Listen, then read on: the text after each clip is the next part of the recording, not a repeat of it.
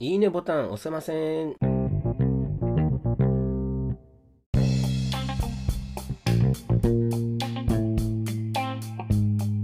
話してた、話して、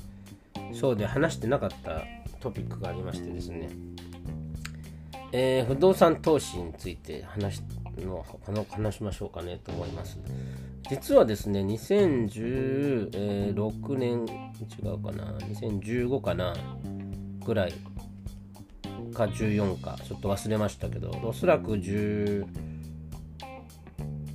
おそらく14年中だったと思いますけどね。はい、2013年にこうあの帰国して、比較的、えー長く時間がたた経たないままに、えー不動産投資を始めたと思いますよ。で、えー、と結論ですけどもね、えー一棟買わない場合ね、それから、あのー要はマンションの、えー、と一室ね、マンションの一室を新築で買う、それで、えーローンで買うんだったらやらない方がいいと思いますというのが結論ですね。はい。あの不動産投資はですね、私2つやったんですけど、1つは本当に投資用だけのために買いましたと。もう1つは自分が住んでいていたんですけど、手狭だ手狭になって引っ越しましたと。時にそれを売りに出してたのを貸してたっていうところなんですけどもね。はい。これなんですけども、えっ、と、なのでまあ、トータルと2つですね。それだけでももう、あのローンだけで言うと6000万ぐらい借りちゃってるわけですよね。でも、基本的にね、あのーあのマンションの不動産の価値っていうのは、あのー売りね、もっともっと安い、低いんですよ、本当は。ね。うん、評価額っていうのはもっと低くなってるので、で皆さんね、かなり、かなりの多かなり多めに、あのお金払わされてますからね、新築で買う場合は特に。ね。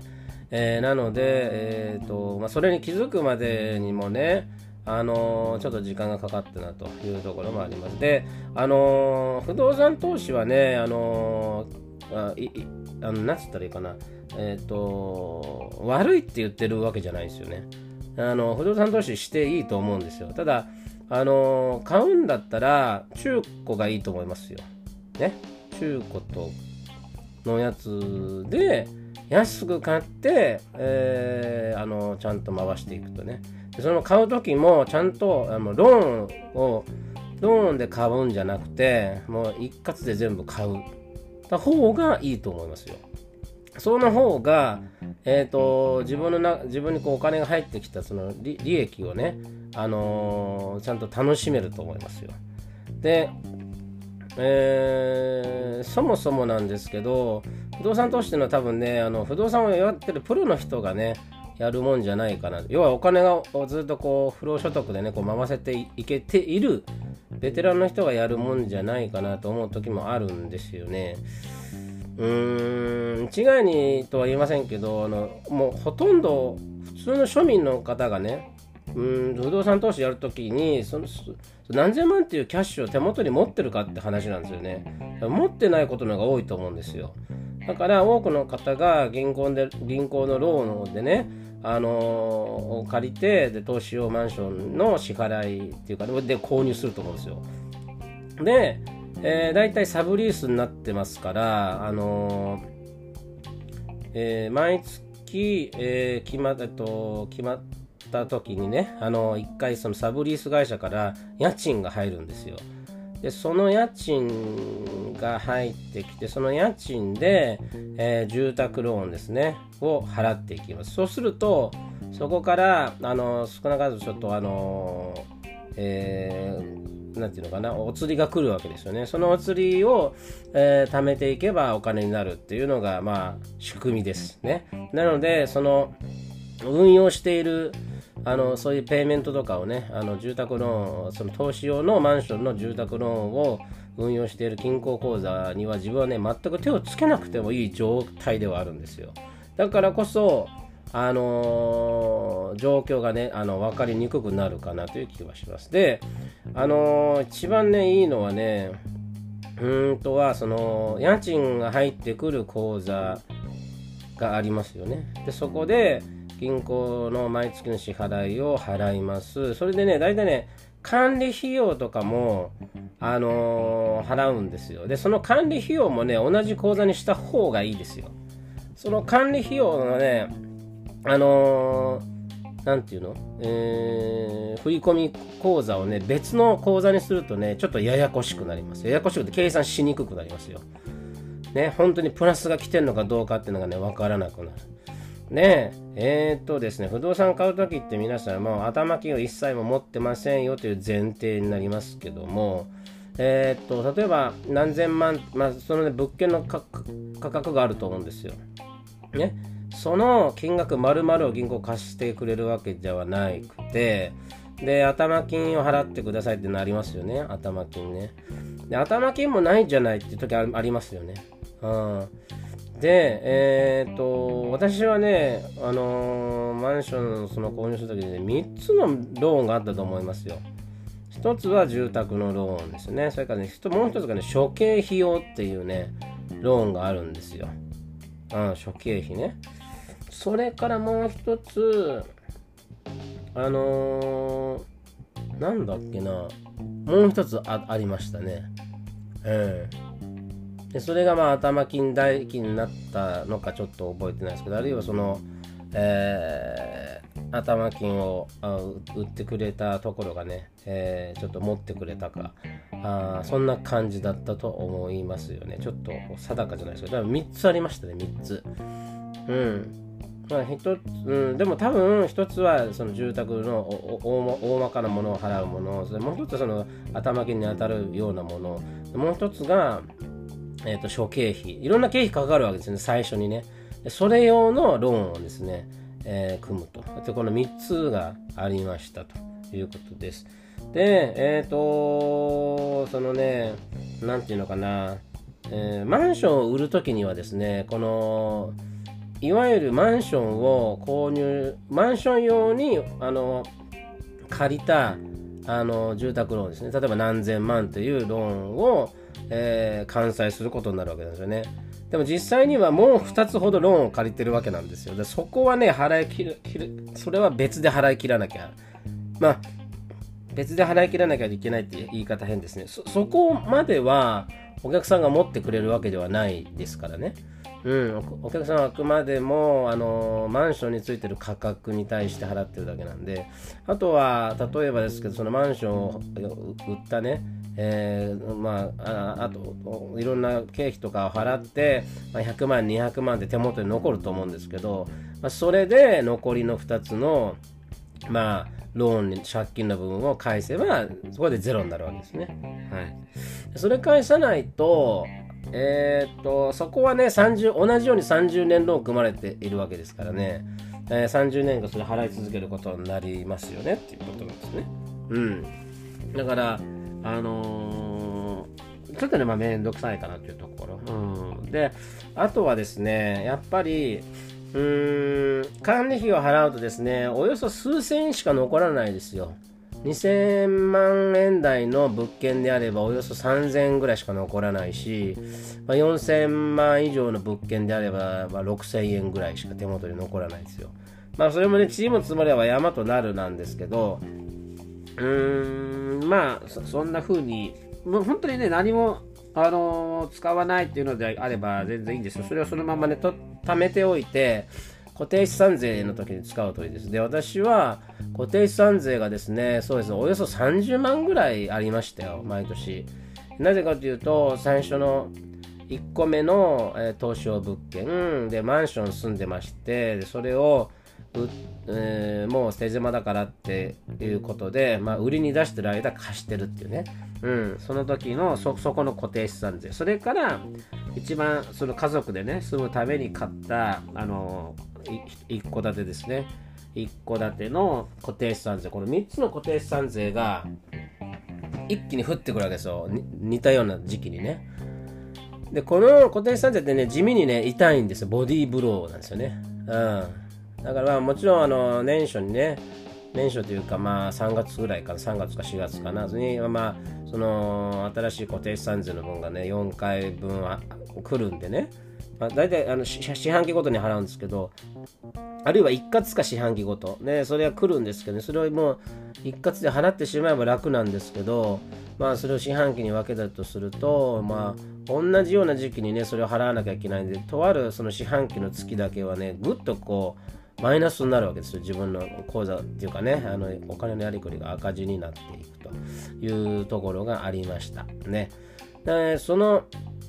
実はその、えー、まあ、私は自分でね、えーとまあ、確定申告をしてたわけなので、えー、そのマンションの、ね、運用にかかった経費というものを、まあ、一応こうクレームをしていたんですけど、まあね、申告をしておりましたと。そうすると還付金がいくらか戻ってきますけど戻ってきてその還付金でねあの実はその固定資産税払うことは可能でしたよね。なのであの本当何もしないでちゃんと還付金がねあの戻ってくるようにちゃんとあのようなねあの税の申告をちゃんとしてですね、えー、でまあ回せるといえば回せるんですけど仮に回せたとしてもですねあれ30年ぐらいまで支払い続けるわけなんですよね。もちろんですけど30年も経ってしまえば物件の価値は下がるし家賃も下がるしなんですよ。ね相当いい立地条件にいない限りは、まあ、絶対下がるものなんでえー、っと、まあ、そういう意味で言うとね、いつか、その、払い終わる時に、やっと払い終わったってなってね、そうすると今度家賃が全部ね、自分に入る、入ってきますよね。うん。で、そうなった時にね、あもう多分自分もおじいさんだし、うん、ね、物件ももう、なんて、あの、そんなにね、売りに出せない、買ったもの時と同じようなね、金額では、あの到底売れないしという風な感じがあります。でまあ一度支払いを終わってしまえばね売った時に何千万で手元に一気に来るんであの儲けた気持ちにはなるでしょうけども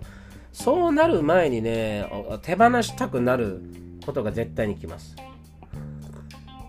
10年も経たないうちに絶対手放すと思います多くの人は。うん多分そうですね。5年ぐらいで56年で売ると思いますよ。うん。私はそう思ってますね。うん、で実際に私が、あの売りに出したところっていうのはやっぱり私私が買ったところですよね。私が買った会社から買ったね他のお客さんもみんな売りに出してるわけですよ。同じ時期にね。うん。で、まあ、最近だとねあのー、ていうのかな。うんその投資用物件のためにお金のローンをね組んでくれる銀行も少なくなってきているようですね。うん、なぜかというと皆さん完済する前にほぼほぼ売るわけですよ。そうするとあの想定していた利息よりもあの少ない、ね、利息がもう入ってくるから、その利益としては、まあ、あんまり得はしてないわけですよね、想定してたものよりはね、あの想定した金額の利息は入ってこない。その銀行銀行にとっても美味しくない話なわけですよ。ね。なので、えー、そういうのもあり、えー、やはりですね、うま、みがないからあの銀行もねあのそういうそその投資物件でね貸したがらないということになりますね。であとですね、あのー、売る時に一般のね人が買ってくれればねそれなりにまだあの買い叩きはしないんですけどでもね基本的にねあのマンション買ってくれる投資用物件買ってくれる人っていうのはねやっぱ投資用物件を回している、え業者さんかお金持ちのまあ一人でそれがちゃんとできる方ですよね。うん、なんですまあお金を持ってる方ですかね。うん。になりますと。で、それが業者さんになるとですね、結構買い叩かれますんで、あのー、そうですね、まあ、6年ぐらいしかまだ売ってない、あの持ってないんだとしたら、間違いなく残債以上の金額で売れ売れるっていうね、いろんな経費も含めて売れるっていうことはね、ないと思いますよ。持ち出しが増えちゃう。100万とか200万とかね。うん、なので、やっぱり、あの投資用物件のローンの利息っていうのは 2. 何パーセントだとかそういうもんなんですよ。住宅って自分で住む時っていうのは1%以下か1%あの前半ぐらいね、えー、の利息なわけなんですよね。なので、投資用物件っていうのはいくら払っても元本が減っていかない、仕組みになってます。ね。だから、あのー、そういう意味でもローンで買うのはまあ賢くないかなというところになりますね。でもし、えー、キャッシュをお持ちでね、えー、何千万ってお持ちで買える、まあ、財力があるのであれば新築は買わない方がいいですね。新築を買わずに新築っていうのはその新築に使ったねいろんなマーケティングの費用とかも込みでねその値段がつけられていますので本来のその物件の価値に対してはに対してよりももっと多い金額を払わされてるわけなんですよね。中古になればそれが抜けますのであの何て言うのかな。まあまあえ相当その、なんていうのかな、その、その土地、その場所がね、相当良くない限りは、あの、購入した時よりも、あの、低い、金額で、えー、売りに出されるっていうことがあるし、もうそれに買い慣れてる人っていうのはね、相場感が分かってますからね、それ以上のお金は払わないですよ。ね。うん。で、その相場感っていうのがちょうど、売った時に自分の手元にお金が残るか残らないかぐらいの金額です。もし10年以下、10年以内であればね。うん。まあ、特に6年とか5年とかしか持ってないんだったら、確実に多分プラマイゼロになるか持ち出しだと思いますね。だそういう意味ではやはり美味しくない、えー、かなと思いますよ、ね、で投資物件をね興味を持ったのはアメリカに住んでる時なんでもうかなり昔なんですよ。できっかけは金持ち父さんですよね。金持ち父さんの本ですね。はい。で不労所得でえー、稼いでいきますよっていう簡単に言うとねそういう話なんですけど私はその時に本はたくさん本をね、まあ、読んだんだけどぜあのロバート・キヤサキのあの本でね教えてくれてなかったのは、えー、そのお金を最初お金がない状態の工にそのお金どうやって工面したんですかっていうところは書かれてなかったんですよね。皆さんお金がない貧乏父さんだからあのお金持ち父さんになりたくてじゃあ不動産でね不労所得を組みましょうと思うわけです。そのそのその理屈は分かったんですよね。で最初そのお金どうしたらいいんでしょうっていうところだったんですよ。で当時私アメリカ住んでる時にあのー、なんだっけなす、うん、確かに5600万必要で何に使うかだったかな忘れちゃった。あそうだ。そうそうそうそう。えっ、ー、とえーと、子供を作るの体外受精だ。体外受精に必要な金額だったんですよね。その当時の奥さんはちょっと病気で、えー、子供が産めないだろうということだったのでその住んでたニュージャージー州っていうのは体外受精が、ね、法律的に許されてたんですよね。その時にかかる金が5600万だったと思いますでそれを銀行に借りに行ったら降りなかったわけですよね。もちろん5、600万が降りないんだったら家を買うローンなんて絶対降りないだろうと思ったわけなんですよね。はい、ところというところもあってどうやって金を工面するんだろうっていうのは思いましたね。で日本に帰った時にまああのー、そんな話をたまたま、まあ、当時のねルームメイト当時ってごめんなさい学生時代の時のルームメイトにね、まあ、話をしてたら